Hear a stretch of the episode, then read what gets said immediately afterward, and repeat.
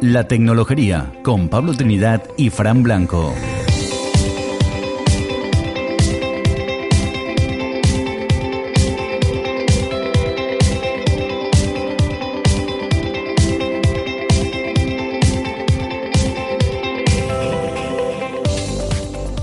Bienvenidos a La Tecnología, un podcast en el que damos a conocer a empresas y personajes influyentes en el mundo de la tecnología y que hoy están más allá de nuestra zona de confinamiento. Os habla Pablo Trinidad y al otro lado de la línea me acompaña el gran Fran Blanco. ¿Qué tal, Fran? Hola Pablo, ¿qué tal ese confinamiento? Pues nada, aquí como siempre buscando alternativas, eh, intentando continuar con la normalidad, que es que, nuestros oyentes tengan programas interesantes y en este caso pues hemos hecho caso a, una recomendación para irnos otra vez a Barcelona. Ah, genial, pues ya como esto como siempre viene el plan de amigos, ¿no? De, oye, te recomiendo este amigo, este colega, pues oye, pues nos ha, nos ha gustado y hemos dicho, oye, pues vamos a tirar por aquí, a ver qué, encontramos. Sí, que nos hacen aquí la temporada sola, que tú vas con unos planes y al final empiezan a recomendarte gente interesante y se nos va de la mano. Y nada, y al final lo que tienes pensado para las 9 se te va a las 10. Y, y, esto es tecnología entrevista, ¿sabes? pues eso, hoy vamos a, además a meternos en un caso caso de éxito bastante interesante, el que se mezcla la creación de negocios digitales, el user experience, pero además con una perspectiva, mucha filosofía, muchas cuestiones de, cómo funcionar, de crear entornos que apetezcan. Y, yo creo que va a estar interesante, ¿no, Fran? Yo creo que sí, así que yo estoy ya ansioso por, por escucharlo. Venga, pues vamos a meternos en harina y vamos a, a Barcelona. Venga, vamos allá.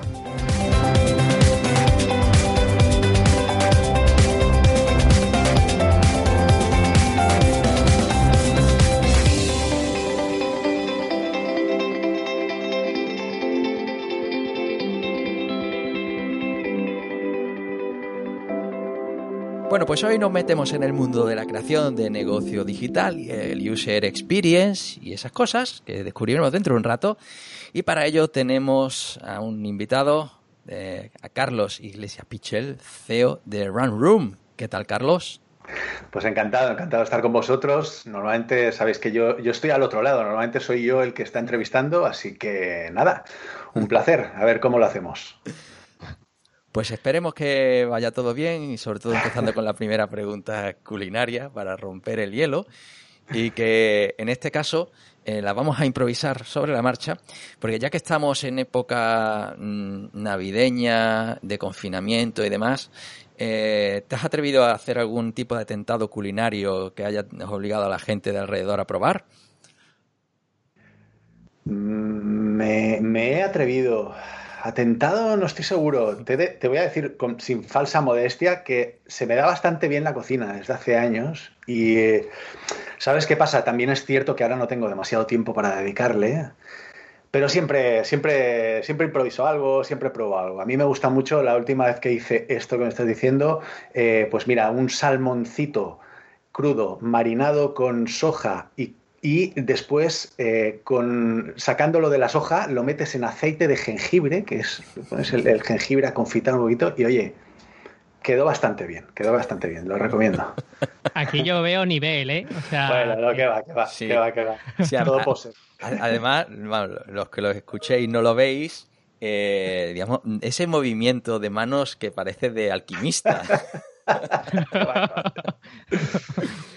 en fin. Bueno, a ver si también se te da esto de la ingeniería y del negocio digital también, como la alquimia.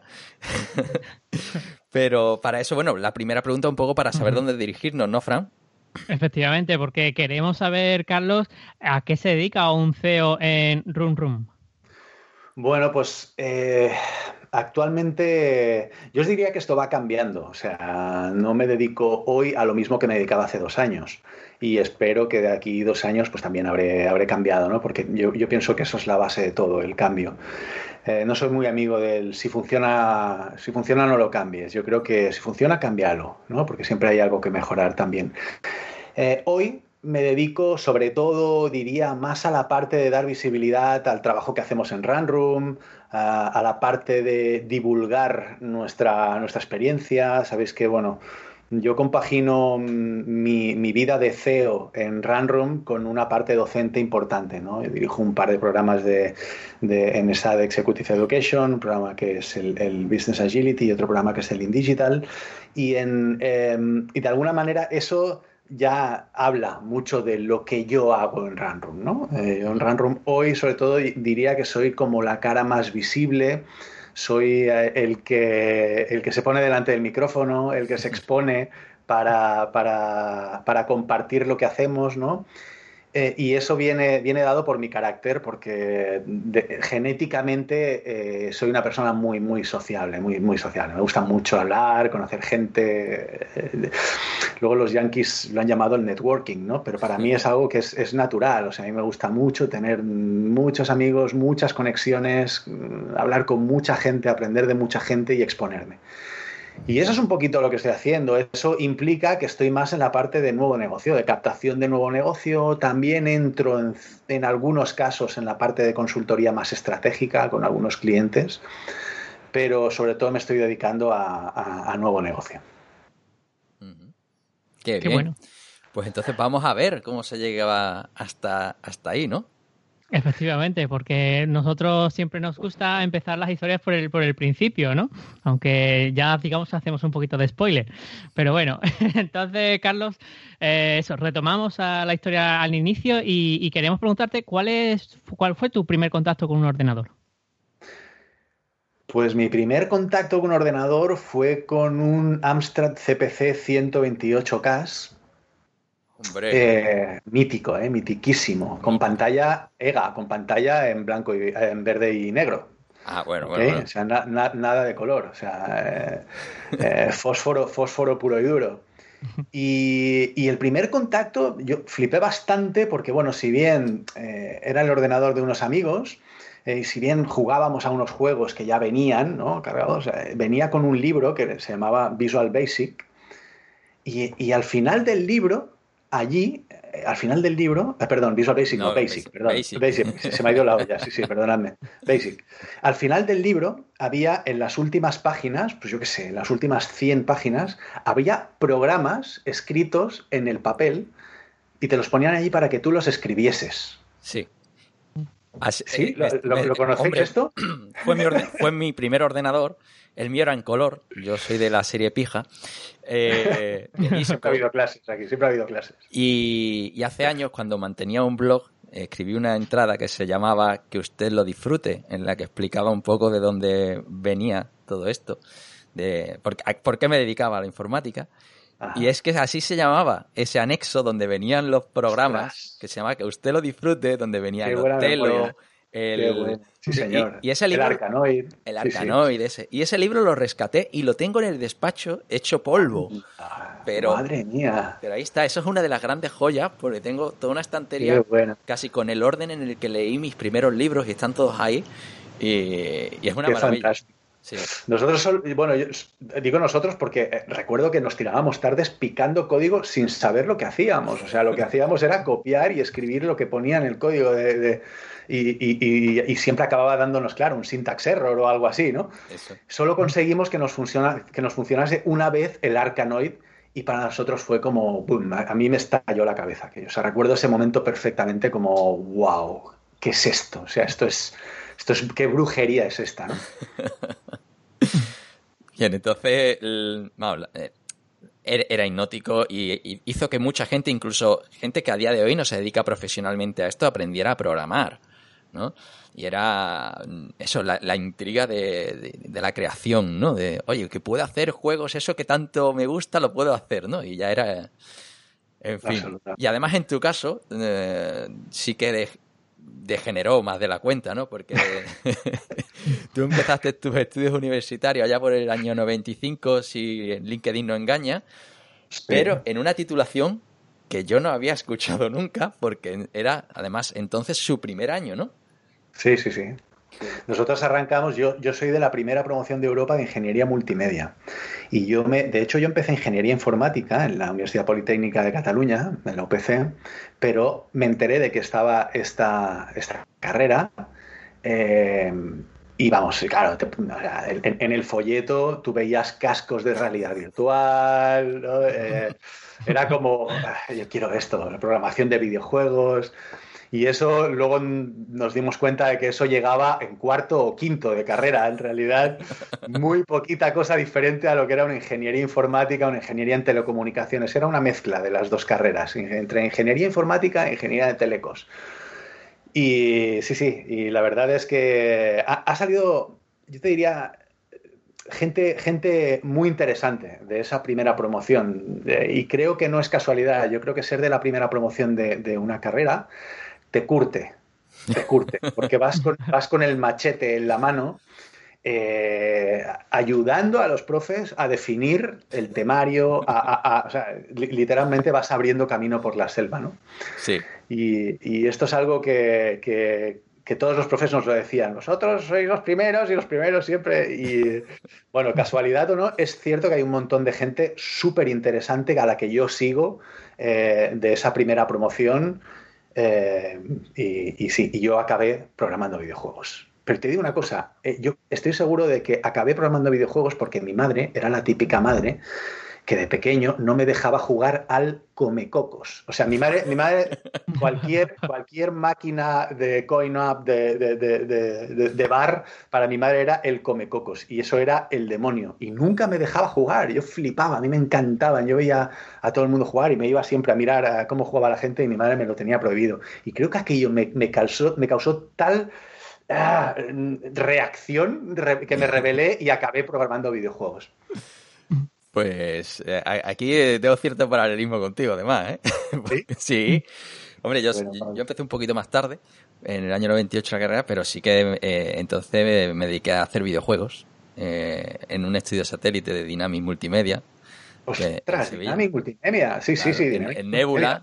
Eh, bueno, que los oyentes lo conocerán de la primera temporada, el episodio de Alberto García Vaquero, que era el quinto, en el que contábamos esa historia. Y, bueno, y también terminé la carrera y me fui a Madrid a trabajar a banca, pero volví a hacer videojuegos con los años, con la discusión con mi padre de, oye, es que tú eres un hippie, yo no te he pagado la carrera para esto, ¿sabes? Pasar de la chaqueta y corbata a ser un indigente tecnológico, que era el, el, programador de videojuegos, ¿no? Entonces sí que ahora ya tienes mucha mejor imagen social, porque te encuentras gente jugando en los móviles, ¿no? Pero entonces era... Y yo recuerdo utilizar con mi padre el, decirle de... Es que la industria del videojuego este año ha facturado más que el cine. Era el año 2003, ¿no? Como decir, oye, el cine, si yo estoy haciendo películas, te parece que mola, pero si estoy haciendo videojuegos, soy un, un indigente. Qué bueno, qué bueno. Ahí defendiendo tu dignidad delante de tu padre, ¿eh? Sí, sí, sí. Así que te entiendo, ¿no? Porque socialmente aquello era... Sí, sí, sí. Es, como para ahora trabajar para un casino, ¿no? Hostia, pues sí. sí, sí, sí. Es verdad, es verdad. Bien. Oye, ¿y eso, bueno, terminaste la carrera o ya mm, antes de incorporarte al mercado o, fue...? Mira, a mí me pasó una cosa que yo em, siempre he sido un poquito inquieto, culo de mal asiento que dicen, ¿no? Eh, siempre, siempre he sido un poco inquieto. Y entonces yo en segundo de carrera ya estaba trabajando. Yo eh, trabajaba y estudiaba porque sinceramente os lo digo, no, es muy correcto, ¿eh? no es muy políticamente correcto, pero a mí la carrera no me gustó nada. O sea, no, o sea, no es que me aburriese, no me aburría porque era dificilísimo, ¿no? Pero no me gustó, no me motivaba nada, o sea, me parecía muy desmotivante, muy desmotivante, pese a que me encantaba la tecnología y, el, y el, desarrollo y todo esto, me flipaba, eh, la carrera no me gustó nada. Y yo creo que, eh, y esto me ha pasado, también lo he de decir, toda mi vida. Es decir, yo no hay nada que me guste más que aprender cosas. Soy un friki del aprendizaje y yo seguramente durante la entrevista va a aparecer esto, ya lo veréis. Soy un friki del aprendizaje, siempre estoy aprendiendo cosas nuevas, siempre, siempre, siempre estoy aprendiendo cosas nuevas y con mucha intensidad. Y sin embargo, en, en, en ¿cómo os diría? En todo el sistema educativo siempre, siempre he sido un alumno mediocre y un desmotivado, siempre, siempre me ha pasado esto, ¿ok? Entonces, eh, en la carrera yo sentía la necesidad de, tocar cosas, de hacer cosas tangibles. ¿no? Entonces ya en segundo de carrera empecé, yo hice una carrera de cinco años, había de primero a quinto. Y, a partir de segundo empecé a trabajar todos los años, iba muy poco a clase y entonces estudiábamos eh, los colegas y tal, pero yo trabajaba. Y mi sueño era ser desarrollador de videojuegos. ¿Y qué pasó? Pues pasó que antes de acabar la carrera ya había cumplido mi sueño, ya era un profesional de los videojuegos y estaba trabajando en una compañía que se llamaba Gaelco, Gaelco es la famosa empresa que hizo juegos como el Carlos Sainz, famoso, no sé si os recordáis, el Radical Bikers. Hombre, el de, Rally, el, World Rally, eso es el mítico. World Rally es mitiquísimo, mitiquísimo. Hizo juegos muy buenos en una época en la que estaba compitiendo con Sega, o sea, con, verdaderos gigantes mundiales, con Sony, con Sega, con gigantes mundiales con máquinas de coin-up, de estas de meter eh, tus, tus, 25 pelas, ¿verdad? y luego los 20 duritos. Eh, y, era espectacular porque estabas trabajando con ingenieros electrónicos, mecánicos, o sea, allí se hacía, se diseñaba tanto el hardware como el software, ¿no? y se trabajaba sobre hardware propio. Y el salto fue cuando ya pillamos una Nvidia y metimos el chip, un chip estandarizado, digamos, al hardware, pero fue, era espectacular, era increíble. O sea, como yo, yo alucinaba, ¿no? Para mí era como estoy, estoy, estoy en, vamos, en, la NASA, ¿no? Para mí era estar en la NASA, trabajar en la NASA. Y, y, y, pese a que guardo un muy buen recuerdo de aquella época y aprendí un montón y fue una cura de humildad para mí también, porque realmente eh, te das cuenta de hasta dónde tú puedes llegar, ¿no? Como, como individuo en un, videojuego es una cosa muy compleja, muy difícil, ¿no? Es magia eh, a que funcione un videojuego y, sobre todo y a nivel de desarrollo también. Pero me di cuenta de una cosa que es que después de dos años allí me di cuenta de que lo no me importaba tanto lo que programaba, no me importaba tanto lo que hacía, en mi día a día, si programaba un videojuego o si programaba una página web, porque había pasado por televisión interactiva, el desarrollo web, ya venía trabajando ¿no? unos cuantos años, sino que lo que me importaba es con quién lo hacía y por qué. ¿no? Y eso es un poco la, la toma de decisión. Yo tomé la decisión de salir de ahí sin tener nada, de dejar aquello y montar mi propia compañía con tres amigos, porque yo tenía la sensación de que yo quería hacer las cosas de otra forma. Yo quería tener una cultura eh, donde ser feliz, una cultura donde estar bien, donde, donde cuidar a la gente, donde, em, donde tener un espacio para crecer, para desarrollarme, para aprender, tanto a nivel profesional como personal, ¿no? Para... y decidimos empezar sin tener ni un proyecto, ni un cliente. Nos juntamos cuatro amigos que nos conocimos en esa carrera, en ingeniería multimedia. Los cuatro, fijaos, ¿eh? o sea, de todo el libro negro del emprendedor, todos los fallos hicimos. Éramos cuatro y los cuatro con el mismo perfil, ¿no? Bueno, de eso hace 17 años. Eh, y, lo que hicimos fue empezar haciendo lo que sabíamos hacer, que era programar. Empezamos programando para terceros, era la época del Flash, claro. ¿Os acordáis? hombre, Que ya cuando salga esto al aire, Flash habrá muerto. Ostras, pues sí. el 12 de enero ya directamente del 2021 deja de poder utilizarse. Yo sé decir que estoy un poco de duelo, porque yo fui un gran enamorado de ActionScript, eh, especialmente ActionScript 3. Bueno, yo pasé por todo, ¿eh? O sea, yo empecé con Flash, con Macromedia. Yo, yo, claro, venía del mundo videojuego y para mí la parte más visual era como la, más natural, ¿no? Y, empezamos mucho, incluso hacíamos, eh, llegamos a hacer en Flash una serie para televisión, una serie de dibujos animados para televisión, para TV3. O sea, porque la novia de uno de nosotros era ilustradora. Entonces de repente dijimos, pues vamos a hacer eh, una época muy bonita, muy, muy, muy creativa, donde eso, muy enfocados en ser felices. Y eso es un poco lo que nos ha llevado a, hacer Run y 17 años después, el por qué, el por qué sigue siendo válido, sigue siendo exactamente el mismo. ¿no? Oye, y, bueno, con esa, con esa historia me han surgido varias preguntas, ¿no? Porque, claro, tú vais a tener que cortar porque hablo mucho, ¿eh? ya lo, no, no, al menos, si, si, gente como tú nos hace el programa, Carlos. Hay que darte la gracia y todo, claro. No, mira, el, el tema, claro, Gaelco, mm, a ver, a, mí se me acercan muchos estudiantes para que les dirija sus trabajos final de grado porque quieren hacer videojuegos, ¿no? Por mi pasado en la industria y demás. Y todos vienen con una imagen de, yo creo que muy tergiversada, ¿no? Muy idealista, quedándose con lo positivo. Pero eso, cuando tú dices de crear una empresa que empiece por el ambiente de trabajo, es que el ambiente de, ya no a lo mejor no de Gaelco, sino de la industria del videojuego en cierta forma abusa del, de que le gusta al que está ahí para no hacer todo lo bien las cosas que debería? Ah, me pones un compromiso porque tendría que hablar del management en Gaelco en aquella época y de por qué me fui.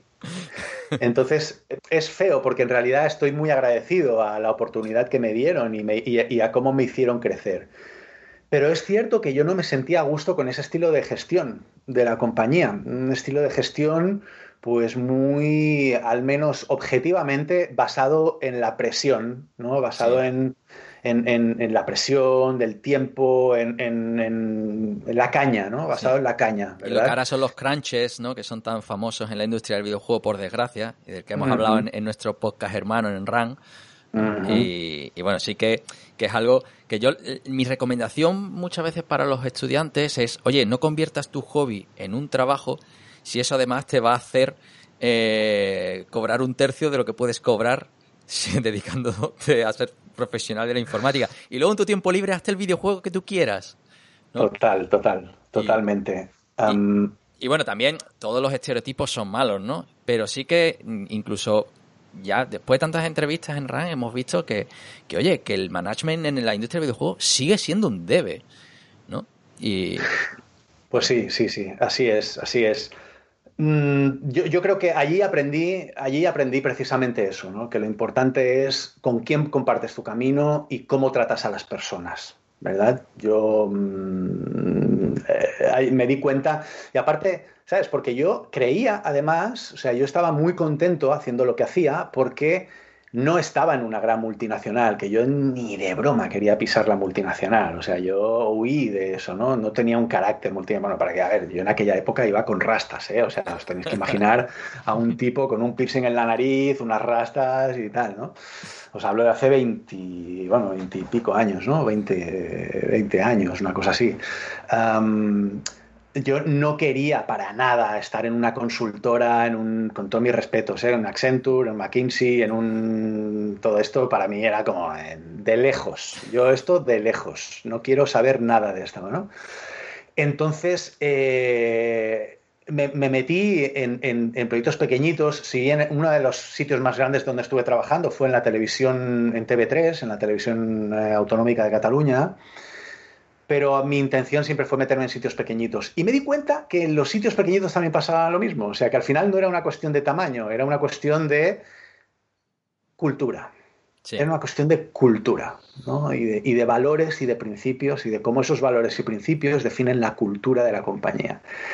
Y eso es lo que quise aprender durante... O sea, de repente me di cuenta de que los videojuegos estaban súper bien, que me molaban un montón pero que me, gustaba mucho más esto otro, ¿no? Cómo funciona la cultura, cómo funciona la autoridad, cómo funciona el liderazgo, cómo funciona la autorización, cómo funciona la delegación del poder, cómo funciona todo esto, ¿no? Cómo logras que la gente se sienta parte de algo, cómo logras que la gente quiera tomar decisiones, cómo logras que la gente quiera sentirse formando, caminar a tu lado, cómo logras eso, ¿no?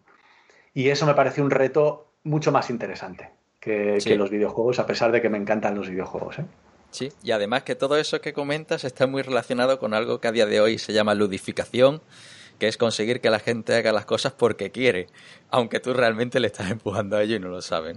Que, es una de las partes más divertidas también de hacer videojuegos, ¿no? Con lo cual al final siempre algo te sirve esa experiencia.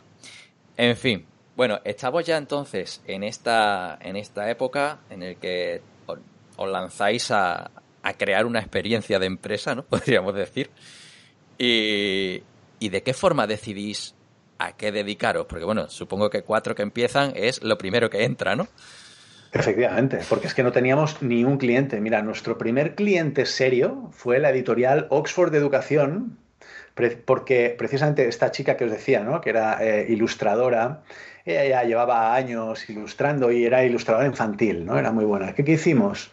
Pues ella estaba ilustrando un libro para, infantil o primaria, no recuerdo exactamente en aquella época, Y lo que hicimos fue decir, oye, como no teníamos nada que hacer, pues eh, pillamos un par de esas viñetas de esa ilustradora, las pasé por el, por el toque de varita mágica de Flash, me curré ahí unos, unas animaciones, unos entregables, nos agarramos el SEAT Ibiza de mi socio César, nos fuimos hasta Madrid y nos presentamos en las oficinas de Oxford con un CD-ROM interactivo eh, con esa ilustración.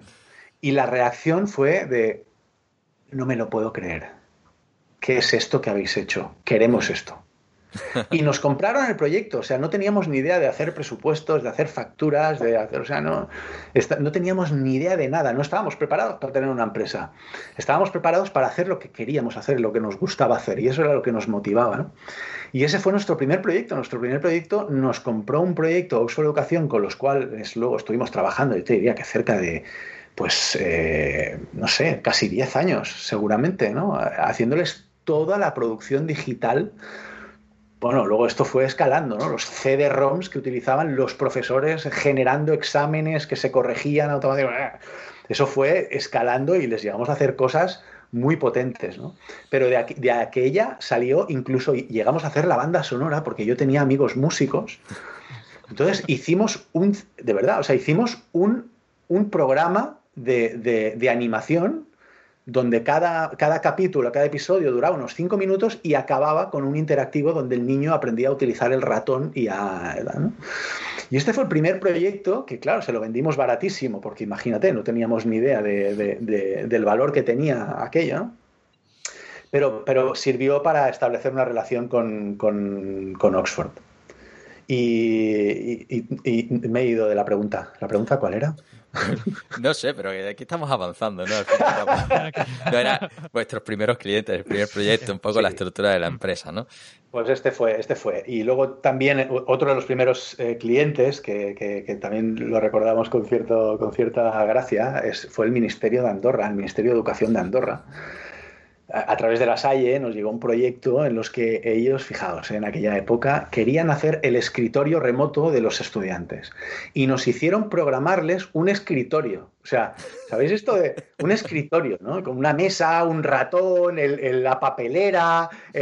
o sea, ellos quisieron emular el interfaz del escritorio que tienes tú en tu habitación, pues. Eh, y esto lo metimos pues con una tecnología por debajo, bueno, con Dynamics de Microsoft, bueno, en fin.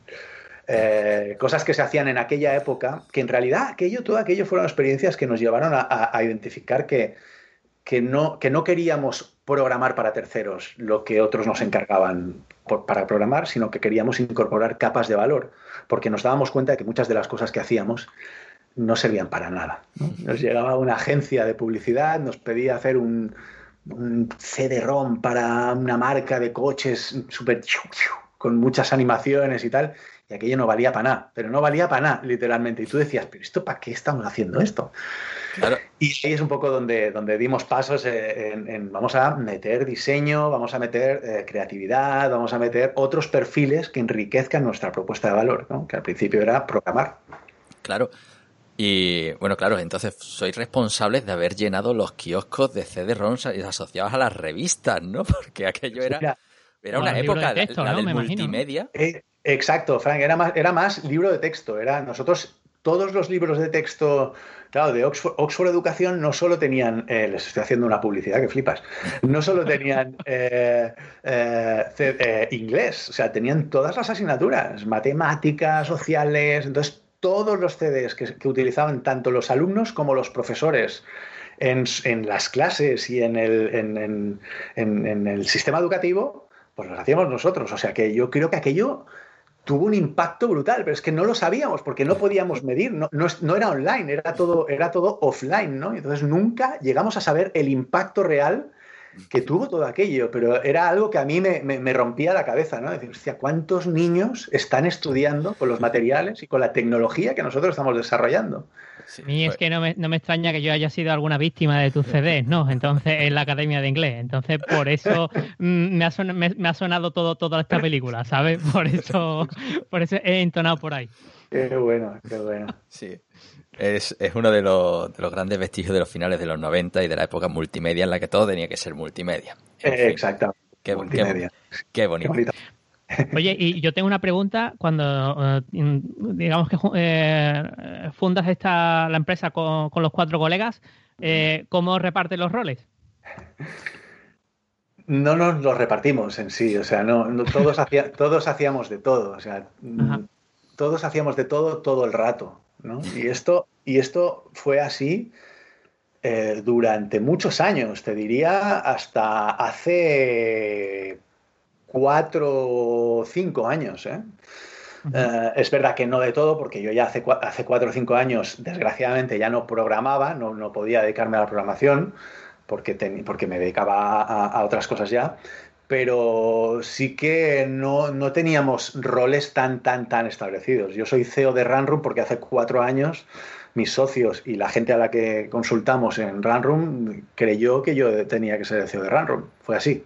¿No? O sea, fue como, bueno, pues el CEO, pues este, y el, CCO, este, y el tal, este, ¿no? Porque nos dimos cuenta de que ya éramos unos treinta y pico en aquel momento y que necesitábamos profesionalizar un poco la, la, la, estructura, ¿no? Darle un poquito de estructura, aunque a mí la estructura es, es, algo que siempre me ha dado pavor. La estructura, la estructura mm, organizativa formal es algo que yo que siempre trae limitaciones y siempre trae silos, siempre trae, eh, ¿verdad? Siempre trae complicaciones, ¿no? Entonces nosotros siempre quisimos tener una empresa lo más horizontal posible en la toma de decisión, lo más horizontal posible en la organización. Nunca hemos tenido silos departamentales, nuestros equipos siempre han sido cross-funcionales, ¿no? siempre han sido pues, un diseñador, UX, UI, con un frontend, con un backend, es decir, están todos los perfiles muy, muy integrados porque siempre nos ha dado pavor los silos, ¿no? Y siempre, siempre nos ha dado mucha alergia. Eh, entonces, nosotros empezamos haciendo de todo mm, por pulsión natural unos nos dedicábamos más pues, a estar en la comunidad, quizá, ¿no? Y, yo siempre he sido más el enlace con la comunidad, ¿no? Con, la comunidad. Eh, otros con un perfil mucho más técnico simplemente porque no les interesaba tanto la relación con clientes, Otro más, otros precisamente más esa relación. O sea, nos fuimos repartiendo los roles en función de nuestras capacidades y de nuestras habilidades, básicamente, ¿no? De una forma muy orgánica, muy natural y muy poco premeditada, la verdad. O sea, nosotros hemos sido muy naif durante mucho tiempo, muchos años, hasta que éramos 30 personas, estábamos facturando una cantidad considerable y sobre todo estamos pagando una cantidad de nóminas considerables al mes. Y ahí dijimos, eh, igual hace falta un poquito de responsabilidad aquí, ¿no? en el sentido de decir, oye, ¿cómo vamos a garantizar que, que, le podemos dar de comer a la máquina esta y de que podemos hacer crecer y que todo el mundo esté feliz, ¿no? Y ahí fue un poco el punto en el que dijimos, venga, vamos a dar un salto cualitativo y cuantitativo y nos vamos a, nos vamos a organizar como una empresa. Qué bien. Oye, y luego hay otra rama mm, personal que es la, rama docente un poco que la llevas en paralelo a, todo esto, ¿no? ¿En qué momento te pica a ti el gusanillo o se te presenta la, la oportunidad de, de contar tu experiencia al mundo? Eh, mi madre es profesora. Amigo. Mi madre es profesora. Esto para mí siempre ha sido algo muy interesante, ¿no? La, yo siempre yo me di cuenta enseguida que cuanto más aprendía era cuando intentaba enseñar algo. Y eso, y a mí, como, os decía antes, como lo que más me gusta es aprender, eh, pues vi en la enseñanza una gran oportunidad de aprendizaje. Entonces, esto ha sido también muy orgánico y muy natural. Claro, yo hoy digo, sí, soy Program Director de dos Executive Programs, de Executive Education, de SADE, y no sé qué, dices, joder, este tío. No, pues yo es que empecé haciendo clases en un programa y haciendo clases, fíjate, haciendo clases de SEO en un programa de marketing digital en ESADE, que yo me sentía, digo, pero ¿qué les voy a explicar yo a estos directivos, que vienen directivos, ¿no? De dirección ejecutiva. Y era un, bueno, os hablo de la sé, ocho años, una cosa así. O sea, era, bueno, pues sí, yo tenía mi empresa, pero vamos, que, le voy a contar yo al director de marketing de Danone. Pues no sé, no sé. Y ahí me di cuenta de que, eh, eh, no el director de marketing de Danone, eh, que, no lo conozco, pero que los alumnos que tenía venían porque no sabían y que necesitaban ese conocimiento, ¿no? Y ahí fue un poco donde me, me quité esos miedos y esos complejos, ¿no? Porque realmente eh,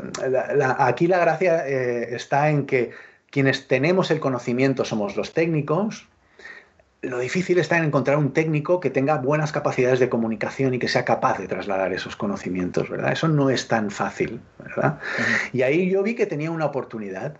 Y eso fue, pues eso, empecé con una clase de cuatro horitas y, eh, me salió otra porque parece, la primera clase fue un desastre, por supuesto, pero la segunda me fue mucho mejor. La tercera ya mm, sentía que, bueno, ya tenía los tiempos dominados, me fueron apareciendo otras oportunidades hasta hoy, ¿no? Que de repente me proponen dirigir un programa, me proponen dirigir otro programa, eh, arrancamos un, máster en la Universidad de Diseño de Barcelona, un máster de experiencias digitales, y es algo que ha sido como muy, eh, pues también muy orgánico y muy nativo, ¿no? Muy exploratorio, ¿no? Muy de, hostia, tenemos esta oportunidad, vamos a hacerlo, ¿por qué? Porque puedo, pues lo hacemos. Y punto y lo hacemos, ¿no?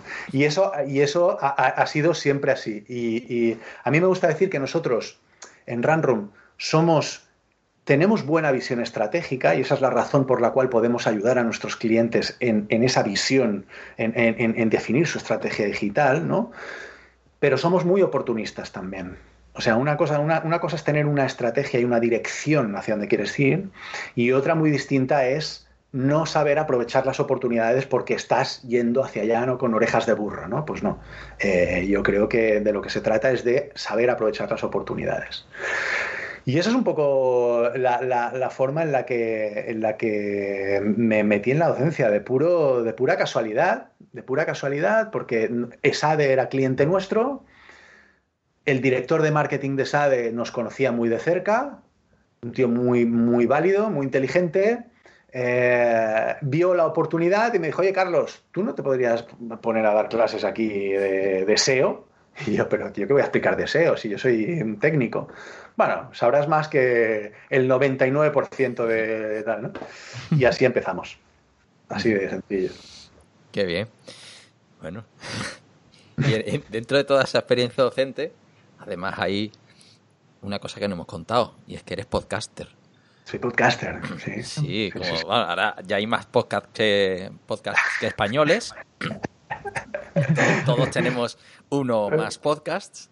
Sí, sí, sí, Está bien, está bien, hombre. Está, está, yo creo que está muy bien que la gente se... También pasó lo mismo con los blogs, ¿no? Pasó lo mismo con... es normal que suceda y es bueno que suceda. Yo recomiendo a todo el mundo que quiera aprender algo, que se exponga, porque exponerse, vosotros lo sabréis perfectamente, ¿verdad? El, dolor de exponerse, ¿no? Y el miedo que da exponerse. Y, yo, siempre recuerdo que la primera vez que, o sea, cuando lancé el podcast, que ya hace pues más de dos años, no sé, eh, más de dos años, no recuerdo exactamente cuándo lo lancé, 2017, creo. 2017, sí, 2017, sí, sí, sí, sí, señor, sí, señor. Tres años hace ya, ¿no?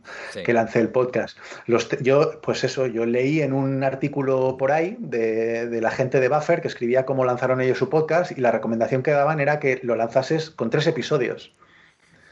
que no lo lanzases solo episodio número uno, ¿no? sino que lo lances con tres, porque así los sistemas, las plataformas eh, te dan más visibilidad, porque ven que tal, ¿no? Y dije, bueno, pues habrá que grabar tres episodios. Y entonces grabé tres episodios yo solo en mi habitación, en mi casa, sin tener nada de feedback. Yo ya por entonces daba charlas y hacía clases y este tipo de cosas. Pero claro, tú estás dando charlas y tienes feedback en tiempo real de la gente, ¿no? O estás dando clases y tienes la cara de tu alumno que te está mirando con cara de, a ver, ¿me puedes repetir esto otra vez? Y tú te adaptas ¿no? a, a, tu interlocutor. ¿no? Sentarte delante de un micrófono, ponerte a lanzar una retaíla de, palabras una detrás de otra sin saber si se te está entendiendo, si estás haciendo el ridículo. Yo tenía una sensación brutal de, decir, estoy haciendo el más absoluto de los ridículos.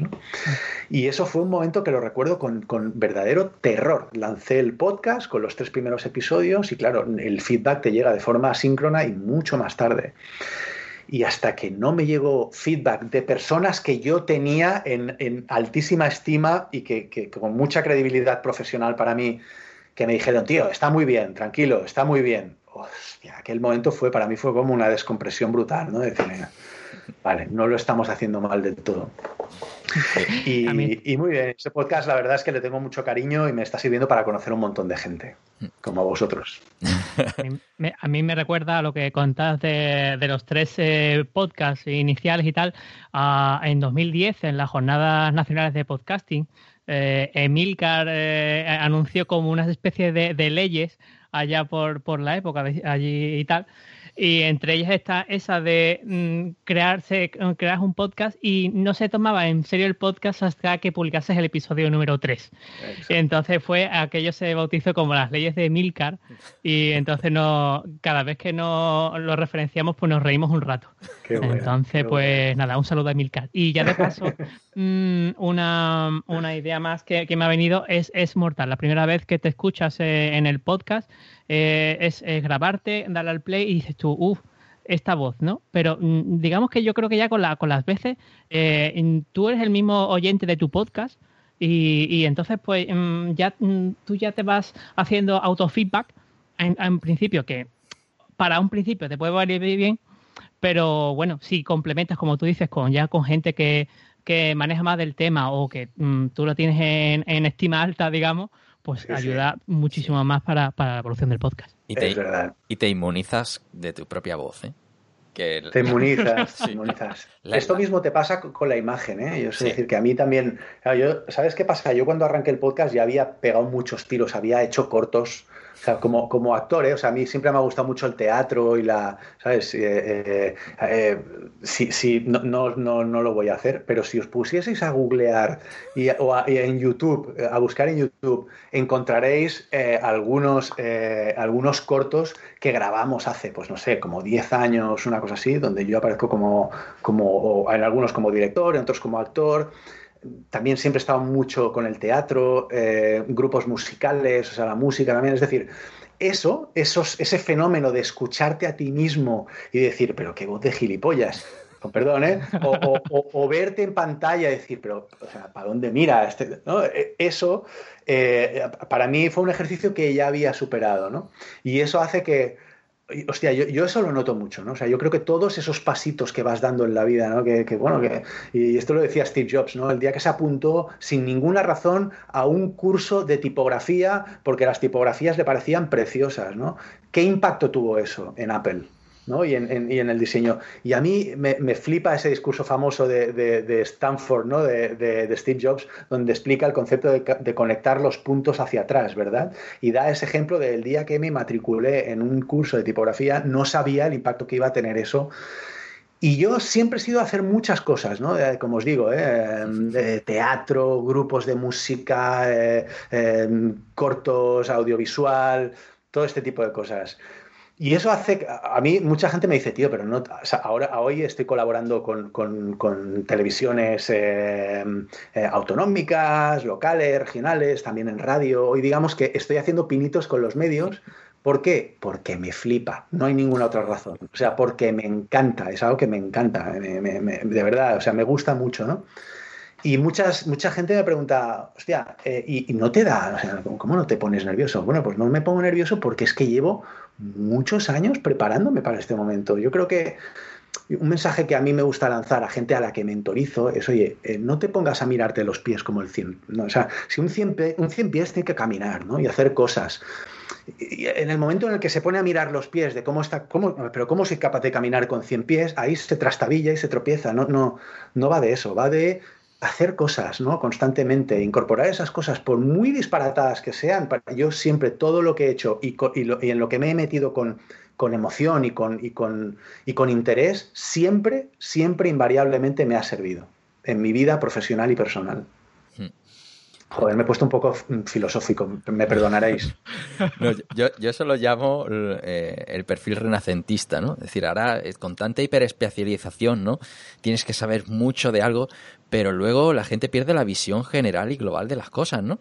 Entonces, el, el, saber un poco de todas las disciplinas, ¿no? Eso que tú comentabas antes de, de la toma de decisiones, de cómo nos organizamos, de cómo trabajamos. Oye, es que eso no tiene nada que ver con la, con la informática, con el aspecto tecnológico, pero luego, si lo combinas todo, es una combinación muy explosiva. ¿no? Y que te permite, ahora que decimos, no, cada uno va a tener su propio puesto de trabajo, ¿no? No va a ser mm, estamos en una profesión en la que cada vez que entrevistamos a alguien tenemos que preguntar qué significa ser COD o a qué te dedicas, porque es que el título no lo dice, ¿no? en otras profesiones tú, dices que eres futbolista y sabes lo que a qué te dedicas, ¿no? Pero con esto no. Y, saber un poco de todo está bien. Y por eso, generalmente, preguntamos eh, a nuestro invitado. Y aquí puede ser un buen momento y todo para romper la estructura, nuestro, la estructura pues habitual del programa, ¿no? Y, y, siempre preguntamos esto de, mm, a lo largo de la carrera, ¿hiciste algo que fuera más importante o que fuera realmente relevante y que no tuviera nada que ver con tus estudios. Bueno, realmente ya estás respondiendo a la pregunta con lo que has dicho antes, ¿no? Sí, es que muchas cosas. Es que, yo qué sé, es que, es, que, es que yo soy un poco hiperactivo en ese sentido. O sea, llevo dos semanas obsesionado estudiando trading. no lo hagas, no lo hagas. ya no, no, pero ¿por qué? No lo sé.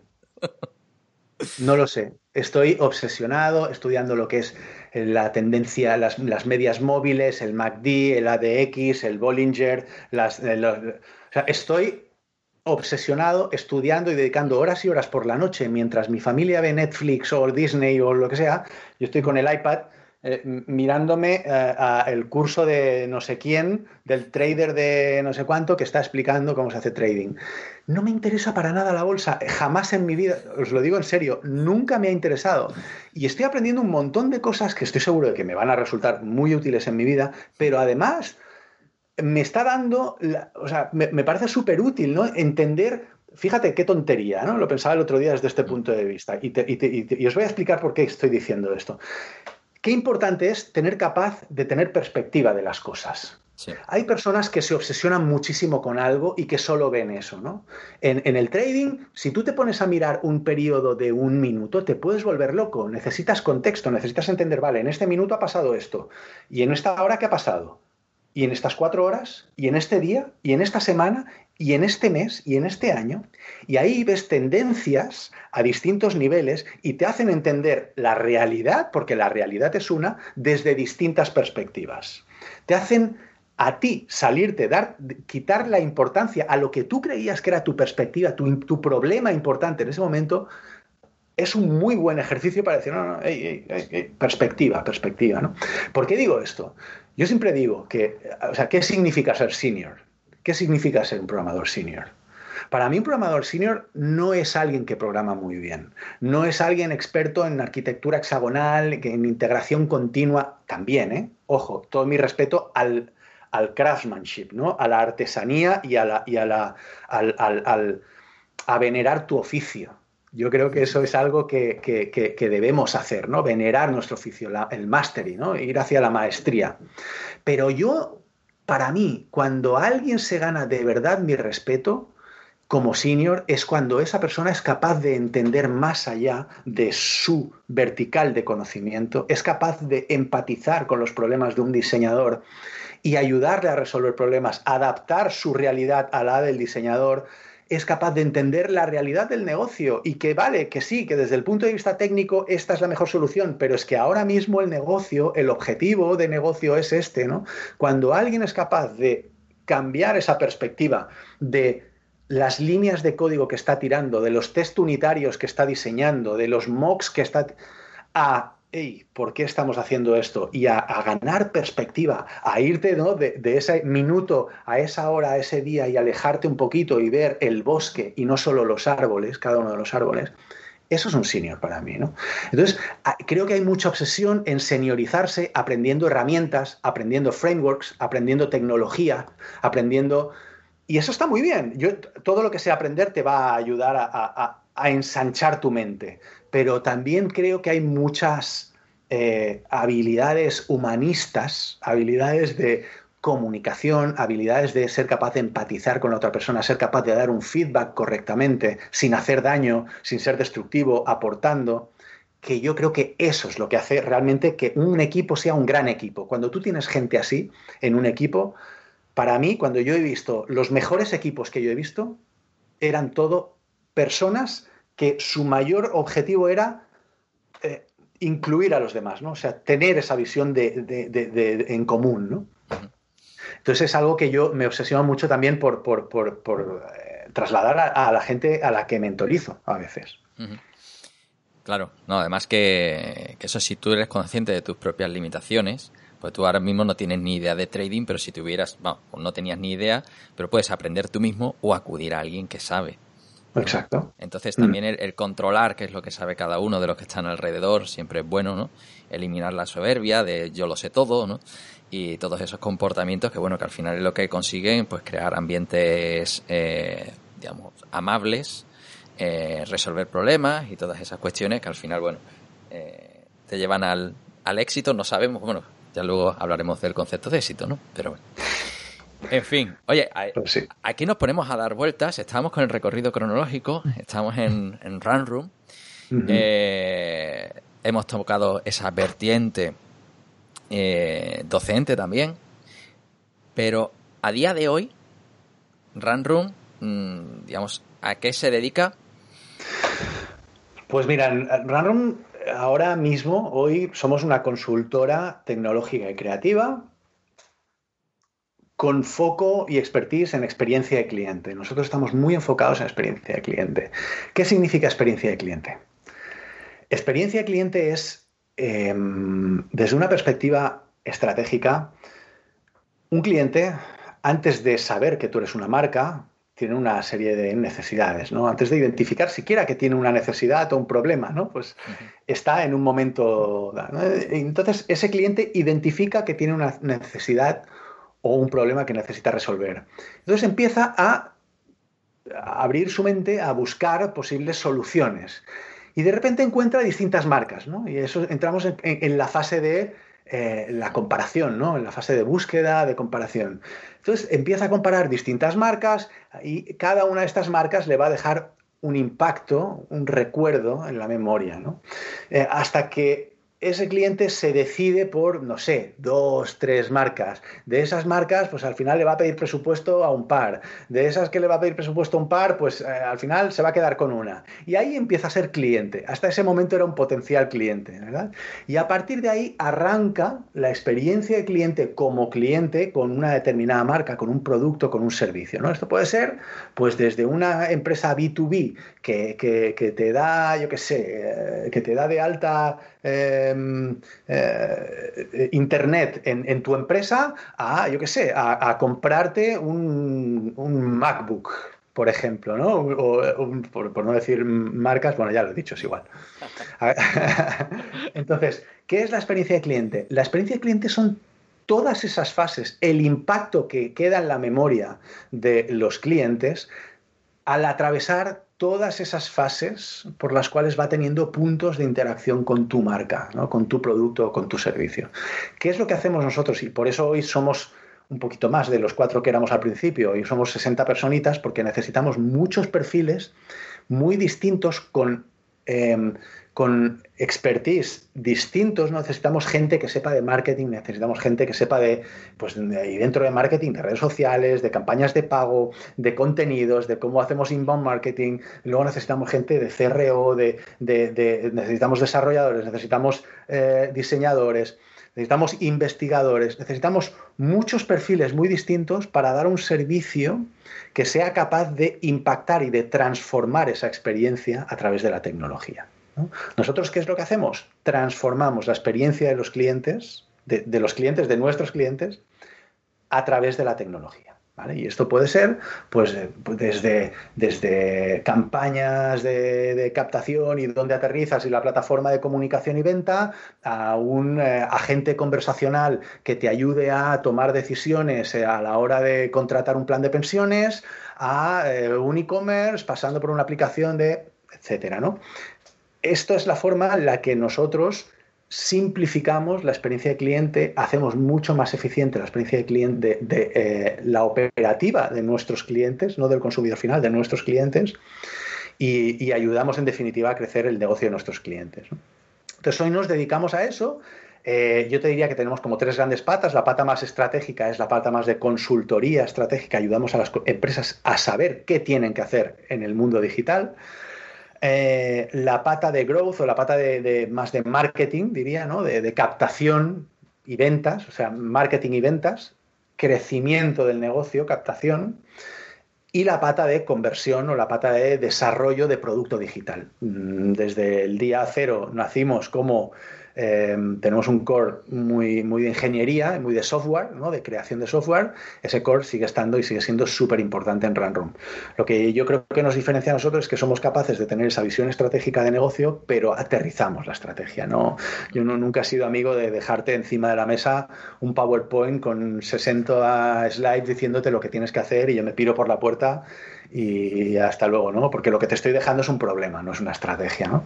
Entonces nosotros, yo, yo siempre digo que eh, para mí la estrategia es una visión con una serie de acciones tácticas que me van a llevar a esa visión, ¿no? Y si, y si tú no ejecutas esa visión, eso no es una estrategia, eso es una idea, ¿no? Entonces, para mí, eso es lo que nosotros eh, hacemos. Y por eso somos hoy 60 personitas. Oye, ¿y esa, esa idea que lo hacéis a los demás, lo aplicáis con vosotros mismos? Como marca, es decir. ¿A qué te refieres? si aplicamos Para que las empresas os conozcan, tenéis entonces que posicionar vuestra estrategia, de, digamos, es la metaestrategia, ¿no? Claro. Exacto. Sí, sí, sí, sí, sí, sí, sí, exacto. Esa es la razón, entre otras cosas, por la, esa es la razón por la cual yo tengo un programa de dirección ejecutiva que se llama Business Agility, que es un programa de transformación organizacional y estrategia. Y esa es la razón por la cual dirijo un programa que se llama InDigital, que es un programa de marketing y transformación digital. Porque yo creo, he llegado a la conclusión de que yo tengo que estar en los entornos de negocio donde hay gente que toma decisiones y explicarles cuál es nuestra perspectiva ¿no? de, del por qué.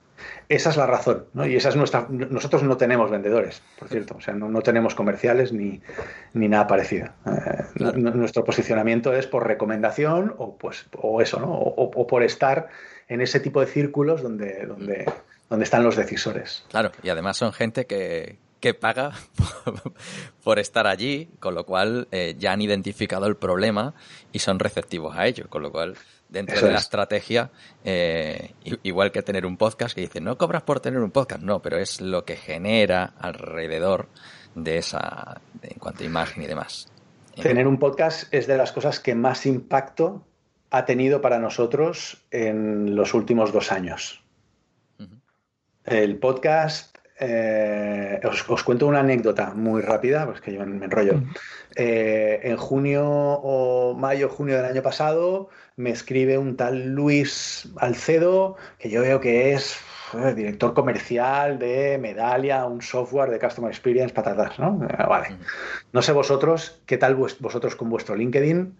El mío es mucha gente, cuando tú tienes la palabra CEO en tu, en tu, en tu descripción, mucha gente te quiere vender cosas. Mucha gente.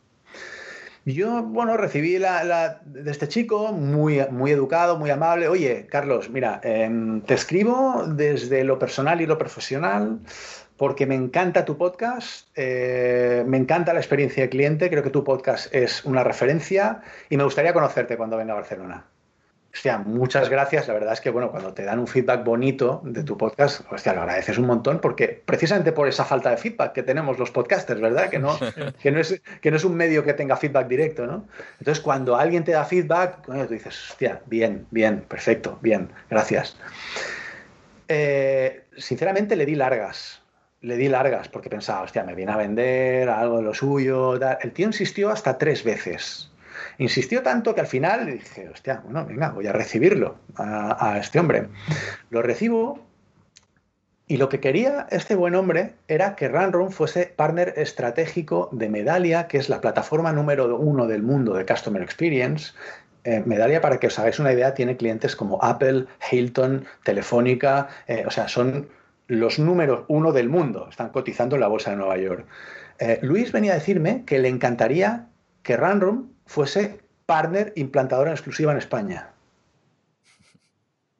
Y vino a, y vino a Barcelona, se, pilló una ave desde Madrid, vino a Barcelona y se vino a tomar un café conmigo. De nuevo, Carlos, vengo desde lo personal y lo profesional. Personal porque es que tengo la sensación de que te conozco, escuchando tu podcast. y profesional porque creo que estáis haciendo un trabajo muy bueno en Random. Nos quiero ofrecerte esta posibilidad.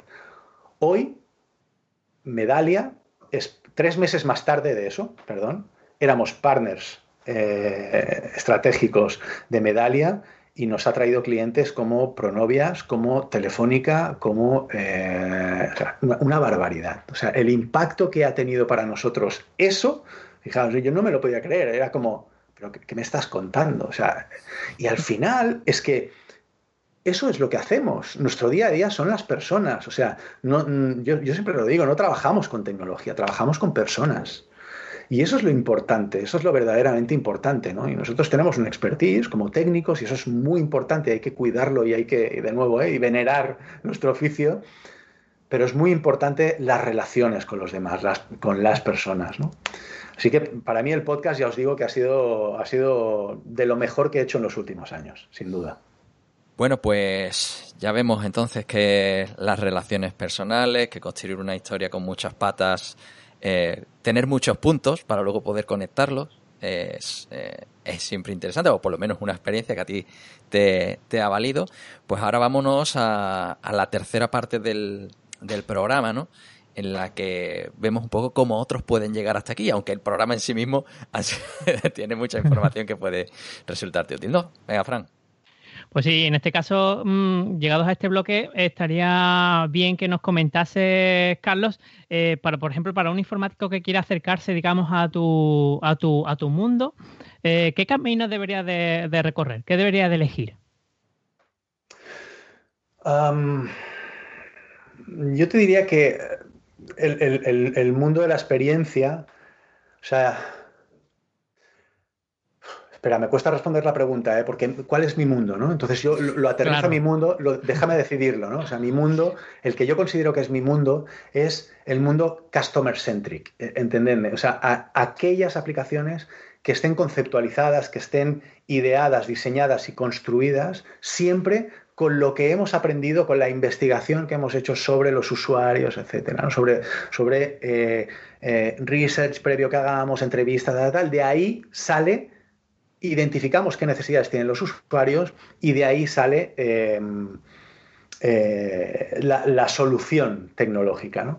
Entonces, en ese sentido, es muy importante en, el tipo de aplicaciones que nosotros hacemos. Nosotros trabajamos mucho en iteraciones, ¿no? mucho, pues eso, ¿no? con mucho mindset agile, eh, donde aceptamos feedback, aceptamos el cambio constantemente, aceptamos que eh, los usuarios aprendemos de cómo están usando los usuarios las aplicaciones y en ese sentido eh, la, alguien técnico, que no sé si tu pregunta iba más por, el, por la parte más tecnológica o más por la parte de, skills y de habilidades. Las dos. Ah, a, tu gusto, efectivamente. Vale, vale, vale, Yo diría que una de las cosas más importantes eh, en todos los técnicos, ya no solo hablo de los desarrolladores, de los backends, frontends, eh, diseñadores, UX, UI, gente que está construyendo producto digital en Runroom, es la capacidad de asimilar feedback no sentirse atacado con un feedback, por ejemplo, ¿no? O em, saber mirar objetivamente a un feedback, a una crítica constructiva, saber sacar aprendizajes de ahí, saber ponerse en el lugar de otro, la empatía, pese a que también creo que em, en muchas ocasiones eh, utilizamos mal esta palabra, ¿no? pero creo que eh, la empatía es importante, entender el punto de vista del usuario, el punto de vista de los compañeros.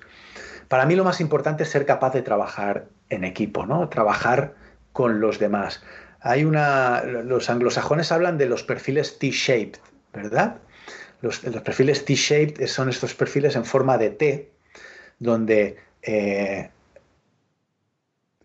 el palito horizontal representa la visión horizontal y cross-funcional y la hibridación hacia otros perfiles. Nuestros backends saben frontend.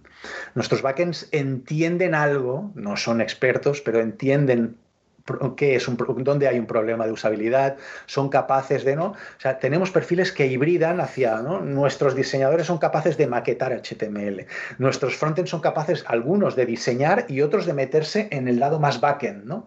Entonces, para nosotros es muy importante tener esa visión T-shape, ¿no? Una visión muy horizontal, muy 360 y luego una especialización vertical. Pero es más importante la profundidad y el, ancho de tu visión horizontal que la verticalidad de tu palito, vertical de la T. Porque eh, es verdad que es verdad que es importante, de nuevo, ¿eh? y, esto que no se entienda como la, técnica o la parte de desarrollo o las prácticas de ingeniería no son importantes, en absoluto. Soy un, absoluto defensor de hay que hacer TDD, hay que, o sea, eh, trabajar bien, ¿no? Y hacer, y hacer eh, y, desarrollar de una forma muy concreta y, tener respeto por eso, ¿no? Pero muchas veces, como decía antes, nos olvidamos de qué es realmente ser senior qué es realmente ser senior. ¿no? Y para mí ser senior, bueno, no, no, me quiero repetir, pero, pero tiene mucho que ver con eso, con esa visión horizontal también de la realidad. Entonces ahí para, para hacer una recomendación sería eh, aprende mucho y de, y de cosas que no sean aquello que está directamente relacionado con tu trabajo. Sí, absolutamente sí. Y además te diría, y lee cultura, y, lee, y lee filosofía, y lee, o sea, eh, tienes que crecer también como ser humano. Es importante crecer como ser humano y no solo como técnico. Cultívate, ¿no? Esa, esa sería mi recomendación también. Cultívate, cultívate. Estudia arte, estudia algo de arte, entiende el arte, de dónde vienen las decisiones, de dónde vienen las estéticas, qué es una estética, qué es una tendencia, qué es una moda, qué es porque es muy importante ser sensible hacia, hacia, hacia la realidad desde, distintos, desde distintas eh, perspectivas. ¿no? Y, otra recomendación que haría es acércate a la comunidad. Para mí es algo que, a mí me ha transformado. Siempre que lo he hecho, eh, he intentado aportar, por cada gramo que yo he aportado, he recibido un kilo. Entonces, eh, entregarse a la comunidad, conectar con personas de la comunidad, exponerse, equivocarse, eh, organizar cosas, ayudar, ser voluntario en eventos de, este tipo de cosas, a mí me han hecho crecer como pocas cosas en el mundo. ¿no? O sea que recomiendo, recomendaría estas dos cosas. Fenomenal. Oye, y y cuando habéis ido creciendo poco a poco, hasta ser 60 personitas, cada una de esas personitas, cuando habéis eh, hecho algún proceso de selección y tal, ¿en qué os fijáis? Eh, ¿Cuál es el perfil que buscáis? Mira, has hecho una pregunta que es súper interesante y voy a aprovechar para, para, explicarte cuando hablo de cultura de Runroom de qué estoy hablando, ¿vale? Te voy a explicar cómo es el proceso de selección en Runroom.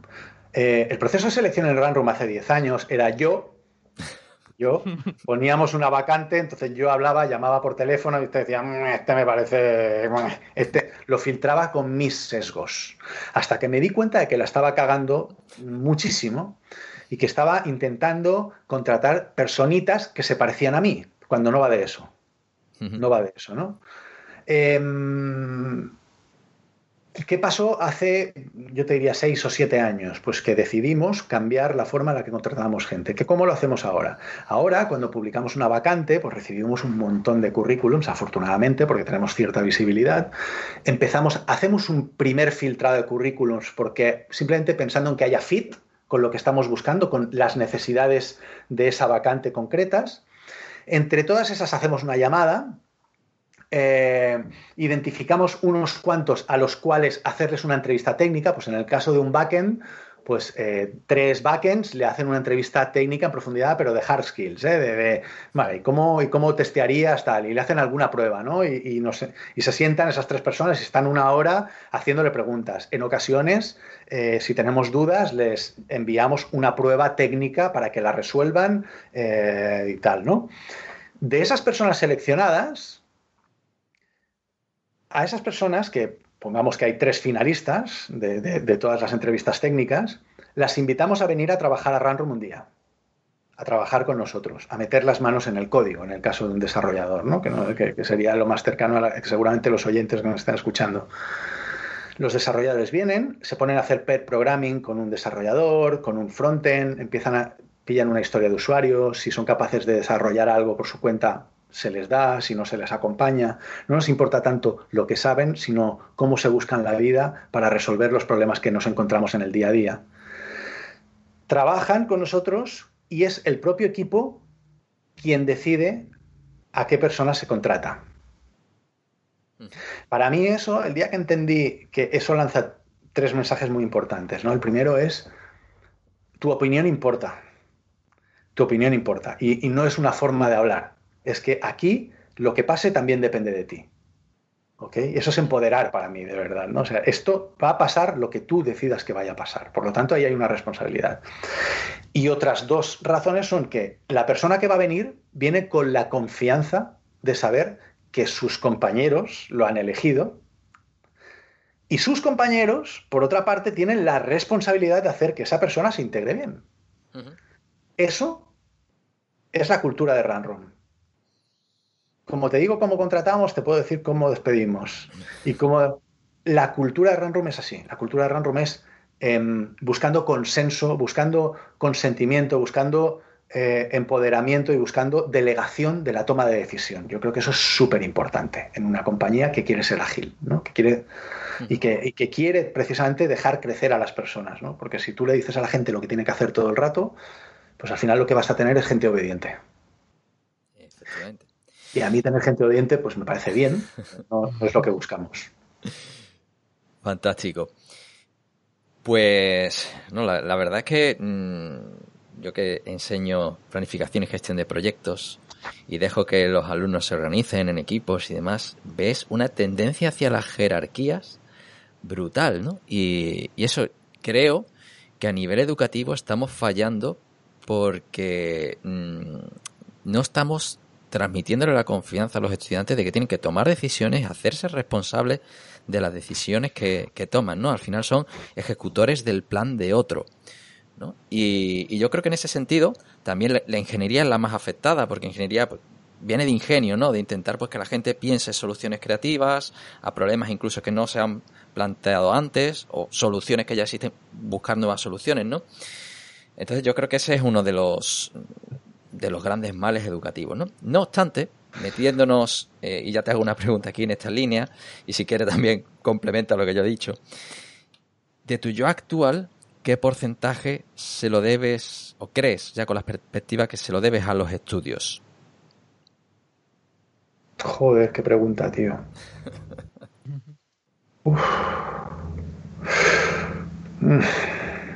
Es que tendríamos... Eh, eh, ¿Estás hablando de formación reglada? Sí. Vale. Pues entonces un porcentaje em, bajo, no sé, pongamos un 30%, no tengo ni idea, no tengo ni idea, no sé decirte, pero no, no, desde luego no es un 80% o un 90%, en absoluto, en absoluto, para nada, para nada, es mucho más importante todos los otros estudios. Bien. Bueno, bueno, y si le podía, si le pudieses decir algo a tu, a tu yo de hace 10 o 15 años, ¿qué, qué le dirías? Pues que no se crea tanto sus propias creencias limitantes. Porque en muchas ocasiones yo, como soy un idealista y como soy una persona que le doy mucha importancia a, mi, a la ética, a mi ética, ¿no? hablo de mi, de mi estructura mm, ética, ¿no? de lo que yo considero que, debe ser eh, em, eh, la ética, en muchas ocasiones me he dado cuenta de que he sido esclavo de mis propias creencias, de mis propias creencias, de mis propios valores. ¿no? Y esto también lo veo con gente a la que mentorizo, por ejemplo, ¿no? gente a la que desprecia el comercio o el negocio como concepto, pues porque, y puedo empatizar el por qué, ¿no? Pues porque son anticapitalistas o porque son gente a la que el consumismo le parece que está estropeando el planeta, eh, por razones todas correctas, me parece. ¿eh? no, cuestiono las razones porque es, una cuestión de, ideología y de perspectiva, de cómo miras la vida, ¿no? Y eso es absolutamente respetable. El problema es cuando nuestro sistema de valores y de principios es tan rígido que nos somete. Y entonces que yo eh, tenga una eh, mala opinión del sistema capitalista hace que desprecie la perspectiva de negocio y no me permita entender ¿para qué estamos haciendo esta aplicación? ¿O por qué estoy arrancando un, un negocio? Yo estoy mentorizando a una persona que tiene su propio negocio y una de las cosas que llevo dos años trabajando con esta persona es en destruir estas creencias limitantes, estas barreras, porque él odia vender porque cree que es engañar, que vender es sinónimo de engañar. Vender no es sinónimo de engañar, en absoluto. Vender puede ser sinónimo de ayudar. Sí, puede serlo, es como tú lo planteas, ¿no? Y, pero estas creencias yo las he tenido y, las tengo, seguro. Eh, me esfuerzo mucho en intentar eh, identificarlas. Y cuando las identifico, me esfuerzo mucho en intentar romperlas y en cambiar cosas para, para, no ser tan rígido ¿no? a nivel de, valores, mm. Hombre, es que también cuando somos jóvenes muchas veces somos nuestra identidad es una suma de estereotipos, ¿no? Y la, y la experiencia es la que te hace ir rompiéndolos poco a poco, ir formándote opiniones, pero, pero bueno, no todo el mundo está preparado para llevarse la contraria a sí mismo, ¿no? es, un, es, un, ejercicio muy interesante, también que requiere esa perspectiva que decíamos antes, ¿eh? ser, capaz de mirar desde lejos con, visión analítica y no emocional, ¿verdad? Mm. Sí, que cuando es con los demás lo llamamos empatía, pero hay veces que cuando es con nosotros mismos es mucho más jodido. Totalmente, absolutamente. Y al revés, y a veces le damos demasiada importancia a nuestra opinión o a nuestra a nuestro sesgo subjetivo y eso nos impide ver la realidad. Y se me ocurre el ejemplo de las vacunas eh, de la COVID, o se me ocurre el ejemplo del terraplanismo, o se me ocurre el ejemplo de tantas y tantas cosas donde es que da igual lo que tú creas. Es que la Tierra es como es. Da igual que tú creas que... ¿no? Y, y eso hace que vivamos también en el imperio de la posverdad, literalmente, donde cualquiera que opine algo tiene derecho a opinar eso y me parece muy bien que tenga derecho a opinar eso, pero eso a la vez, ¿hasta qué punto es respetable una opinión que está provocando, hostia, es un dilema ético que a mí me tiene bastante fastidiado estos días, por cierto, precisamente por el tema de la vacuna, que, es un tema que, no sé cómo gestionar, no, sé bien bien cómo gestionar, ¿eh? porque pues estoy viendo, bueno, de hecho no lo estoy viendo yo, o sea, el CIS ha hecho un estudio y hay un 40% de personas que tienen dudas en si ponerse la vacuna o no. Sí, bueno, aquí, en Andalucía la, estrategia de resolución es que no puedes ir a un estadio de fútbol si no estás vacunado, entonces ya está todo arreglado. Claro. O porque nos han quitado la feria este año, si no, mm, mm, ya estaría un millón de personas vacunadas porque son el millón de asistentes a la feria. Entonces, en fin, hay cosas. Estrategia. ¿Los habéis asesorado o no? No, no. no, Qué difícil, qué difícil situación. En fin. Bueno, pues vámonos a la parte algo más personal, aunque todo esto es bastante personal, ¿no? ¿Más? Todavía. vamos a meter hasta en la cocina, efectivamente. Sí. Así empezó el programa, metiéndonos en la cocina.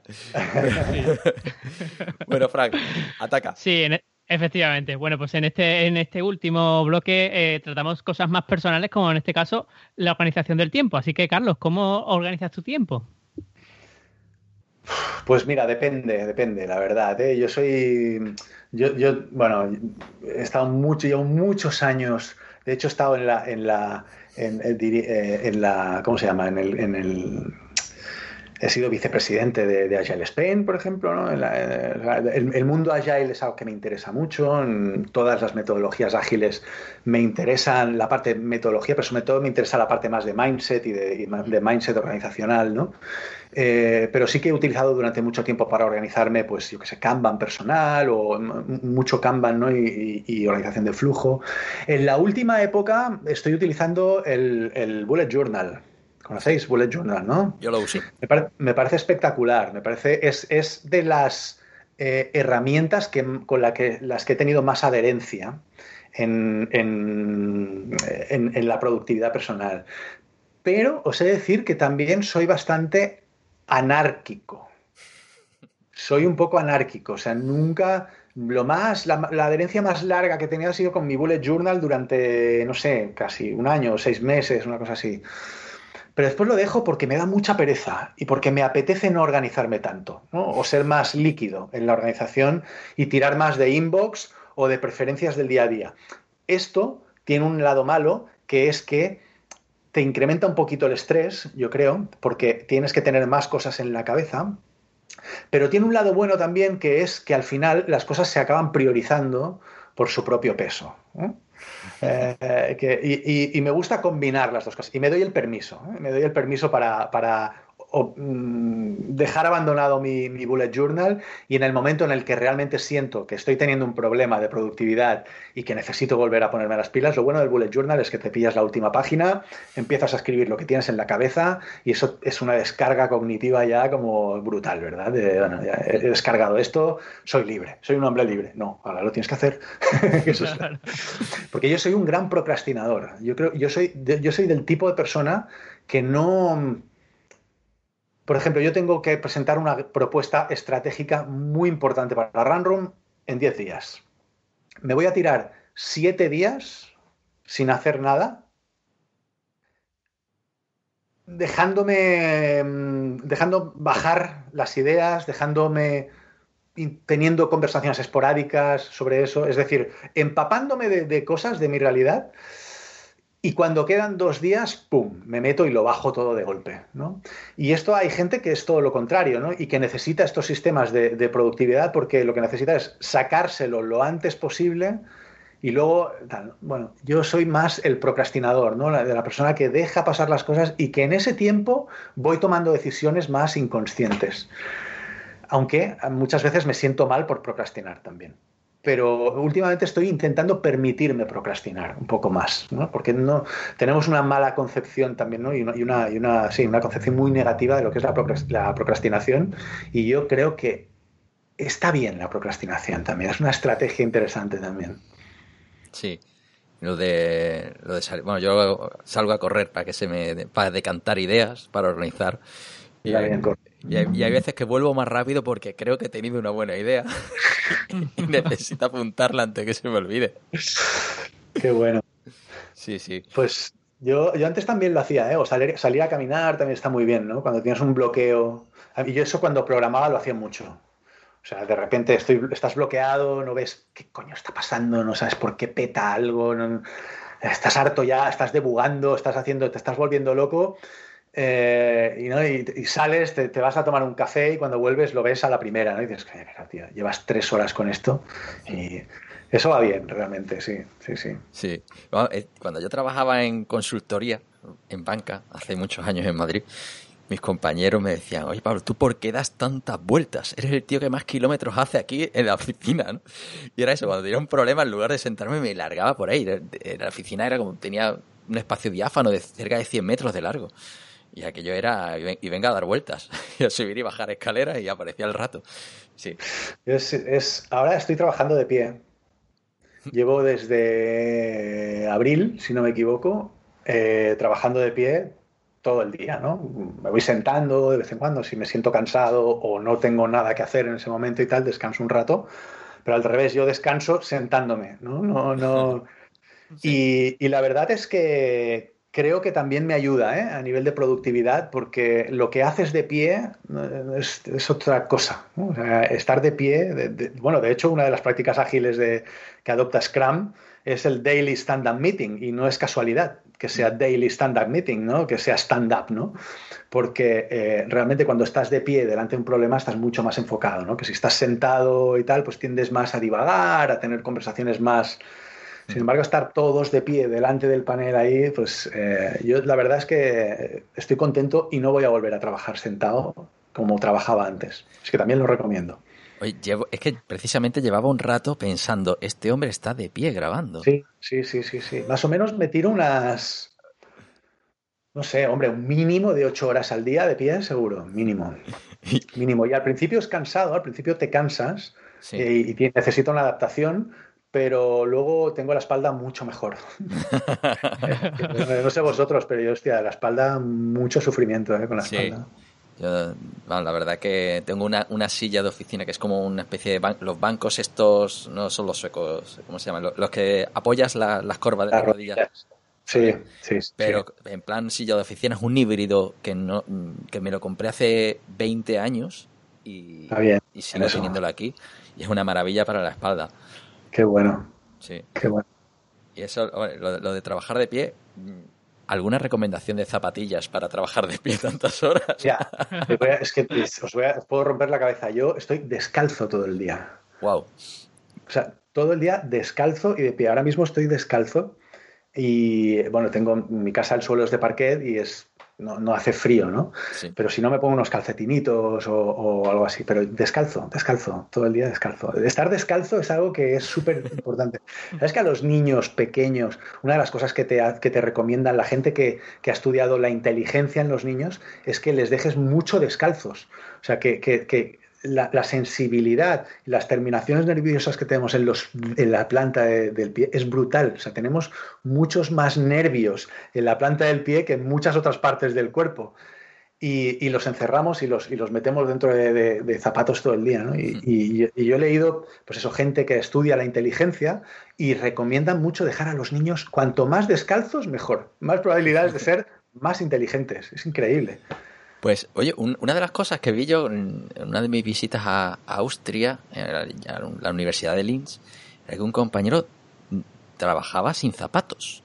Es decir, llegaba al despacho y tenía todo el despacho enmoquetado y efectivamente estaba llegaba y con sus calcetines ahí todo el día, los zapatos los aparcaba en la puerta.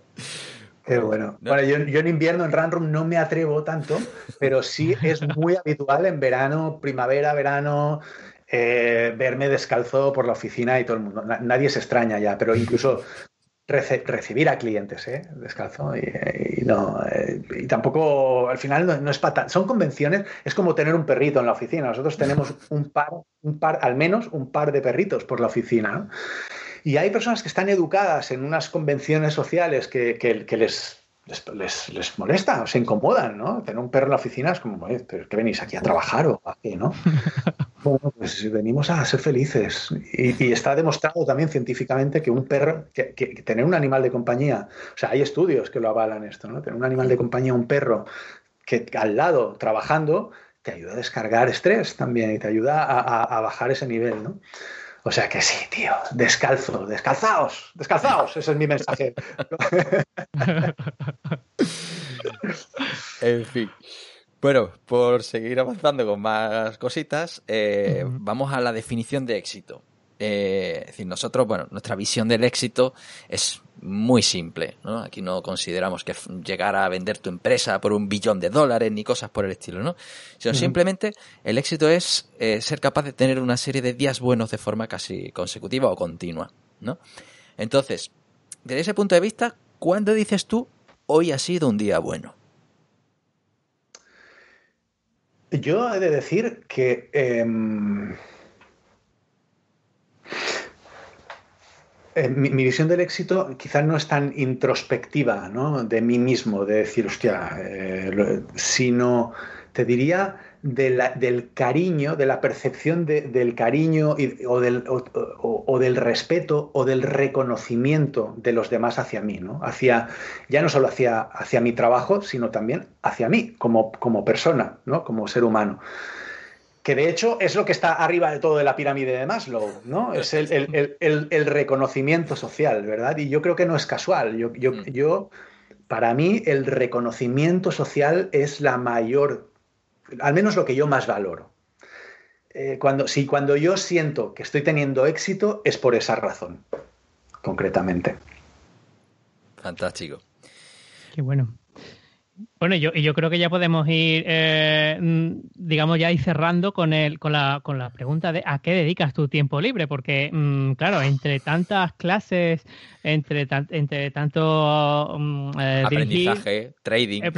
Efectivamente. Es que el trading ha sido, pero vamos, mira, yo he sido el típico que, que que, metimos, o sea, eh, nos encerraron y yo soy el de los que aprendió a hacer masa madre, ¿eh? ¿vale? Que está todo Twitter, todo Twitter. Bueno, pues yo aproveché y dije, coño, está todo el mundo haciendo masa madre, voy a aprender a hacer masa madre, coño, me, me hice unos panes, luego me engordé un montón, ¿eh? Que luego me he tenido que volver a adelgazar.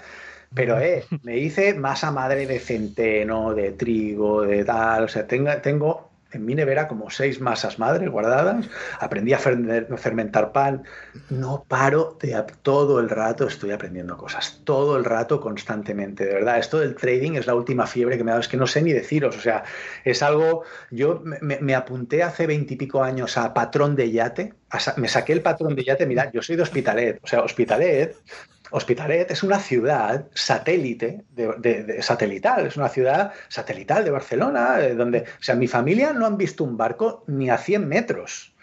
Nadie, nadie, nada por navegar, o sea, yo vengo de una familia obrera, o sea, normal y corriente, ¿eh? o sea, no, nada, pero yo sentí la, la pulsión, la necesidad de tener que aprender a navegar. Coño, y me puse a navegar, me puse, me puse a aprender, me apunté al PER, al patrón de embarcaciones de recreo, luego me saqué el patrón de yate con el capitán, me puse a hacer, me apunté en una web que se llamaba eh, buscotripulantes.com en aquella época y me he pegado toda mi vida haciendo regatas gratis, navegando gratis todos los fines de semana, haciendo regatas a bordo de barcos de otros armadores con, propios barcos. Y he aprendido a navegar así, ¿no? Y eso es un poco, o sea, yo soy eso. O sea, yo soy un poco eso, ¿no? Yo soy de, ahora de repente me da por arrancar una comunidad de, eh, de, educativa, de llevar la tecnología a las aulas y no sé qué, y de repente, ¡bomba! Montamos Bailets Hack Lab entre tres o cuatro padres, empezamos a hacer talleres en escuelas gratuitos de Scratch, de robótica, de tinkering, de no sé qué, sé cuánto, y de repente viene el ayuntamiento, nos pone un local y hacemos un evento de mil y pico familias que vienen ahí, pasan por ahí, y niños aprendiendo robótica y a programar desde, desde pequeños. ¿no? Ah, yo tengo la necesidad constante de estar explorando cosas que no he explorado previamente. Y eso es una virtud y un problema. Es una virtud porque me canso rápido de las cosas, pero es un, o sea, es un problema porque me canso rápido. Y, y por eso sufrí tanto en el sistema educativo, porque me cansaba muy rápido de todo. Pero es una virtud en el sentido de que, coño, es que se hacen un montón de cosas, realmente. es que me gustan muchas cosas, ¿no? de repente me apunto a cocina japonesa, o de repente me apunto a un club de lectura, o lo monto, o monto, ¿no? Y, eso es realmente lo que, lo que a mí me gusta, ¿no? Y ahora me ha dado por esto de, del trading, siendo yo, como soy, a pesar de que soy empresario, yo me voy a desnudar aquí, yo ideológicamente, yo soy estoy en las antípodas de lo que del sistema eh, capitalista o del neoliberalismo. Yo estoy en las antípodas, ¿no? Yo soy eh, un empresario lo más alejado de ese estereotipo de empresario que, que, pueda haber, ¿no? Y nunca me ha interesado el trading, pero miradme, aquí estoy, invirtiendo horas por la noche, comiéndome, eh, o, de repente empiezo con la minería de criptomonedas, ¿no? Y empiezo a minar, cuando, cuando nació blockchain, pues a minar, tal. No sé, tíos, no, no, no os puedo decir una cosa porque es que estoy muy loco. O sea, yo eh, estoy todo el rato, todo el rato metido en, movidas así, ya mi mujer pasa de mí completamente. Eh, no, no, es que es un tío así no, no, no lo ya está, o sea, dejadme, dejadme, dejadme. yo lo entiendo, yo lo entiendo. Bien. Pero sí. Entonces, con esa tendencia que se te vaya de las manos, eh, ya solo nos queda la, última recomendación, que, es que nos digas algún libro o serie, peli, yo que sé, mm, algo de que tenga que ver con tu ocio o de trading que tú digas, échale un vistazo a esto. justo mira, de trading ahora estoy con un me parece brutal también. Es un chaval al que respeto bastante, un chico que se llama, bueno, por, darte una recomendación enfocada en el trading, ¿eh? eh un chico que se llama Oscar Status. Oscar Status se llama su, si lo buscáis en YouTube lo vais a encontrar enseguida. Ha colgado, si no me equivoco, unos 20 vídeos, cada uno de unos 20, de 20 a 40 minutos van esos vídeos, explicándote paso a paso en qué consiste, cómo se hace trading, cómo se hacen, calcular las tendencias. Gratis, porque sí, y, a mí esas personas las respeto. O sea, yo respeto a la peña que da. Porque esa gente sabe que da porque recibe. ¿no? al menos yo siempre que he dado, ya os lo decía, ¿no? he dado un gramo y he recibido un kilo. ¿no? Y, yo creo que me gusta mucho esa, forma de, pensar. Así que en, agradecimiento por las dos semanas que llevo comiéndome sus vídeos y dándole al like y ya me he suscrito, que ya no sé qué más hacer, pero me he apuntado a su formación también y tal, pues mira, voy a recomendar que quien esté interesado en el trading, que, eh, que le eche un vistazo al canal de Oscar Status, que está muy bien. Y déjame recomendarte un libro que no tiene nada que ver con mis aficiones, pero es que es, parte de mi corazoncito, que se llama es un libro que le publicaron a mi madre hace un año y medio, la editorial eh, Penguin Random House, que se llama Cicatrices de Charol. Mi madre ha sido toda la vida profesora de historia, eh, literatura y geografía, geografía e historia. Se jubiló, se apuntó a un curso de, de literatura y con 67 años una editorial como Penguin Random House, cuidado, que no estoy hablando de, Penguin Random House le publica su primera novela, una novela que se llama Cicatrices de Charol, que está ambientada en eh, los albores de la guerra civil, digamos, ¿eh? entre el final de la, eh, de la República, el momento del levantamiento, en esa parte, ¿no? Al final es, es una historia yo diría romántica, de cierta manera, pero ambientada con mucho, mucho, mucho foco en historia. Y ahora está moviendo su segunda novela y estoy muy orgulloso de eso porque mi hermana y yo le ayudamos a lanzar esa primera novela y yo creo que también fuimos una parte, bueno, importantita en, conseguir que, que, le publicasen esa novela. Así que os recomiendo el libro, buenísimo. Eh, van por la cuarta edición ya. Así que eh, sí, sí, no, no, no, una pasada. Eh, eh, es, muy bonito tener la oportunidad de ayudar a tu madre a cumplir un sueño, ¿no? Que la vida te ponga eso delante es una cosa súper bonita que, estoy muy agradecido a la vida por eso, ¿no? Por esa oportunidad. Así que nada, yo por mi parte le dedico no solo la entrevista a mi madre, sino ahora de conocer del libro. Pues nada, pues ahí lo vamos a dejar en todo lo alto. En todo lo alto. ¿eh? no se puede llegar más alto ya. Bueno, pues Carlos, muchísimas gracias por este rato que, en el que hemos compartido tantas inquietudes, tantos conocimientos y, bueno, yo creo que ha sido una, una experiencia muy grata y espero que también a los oyentes les haya gustado. Si les ha gustado, Fran, pues cómo nos pueden contactar. Pues sí, a través de nuestra forma de contacto en hola.tecnologería.com o te os puedes suscribirse en iVoox y en iTunes, encontrarnos en tecnologería.com, donde abajo a la derecha tienes un enlace al canal de Telegram para saludar, mm, enseñar la patita y estas cosas, que allí estamos todos. Y seguirnos en Twitter y en Facebook como Tecnologería. Y en, en YouTube también estamos por ahí, en fin, eh, hay un variadito por ahí, como siempre. Eso es. Pues nada, con esto cerramos otro programa más. Seguimos nuestro camino conociendo gente interesante. Y bueno, esperemos que, que bueno, los que nos escuchéis cerca de las Navidades, que tengáis unas felices fiestas lo más, eh, lo más cuidadosas posible. Y los que nos escuchéis más tarde, esperemos que ya estemos todos en la playa eh, abrazándonos con tranquilidad. Así que nada, un saludo y hasta la próxima. Adiós.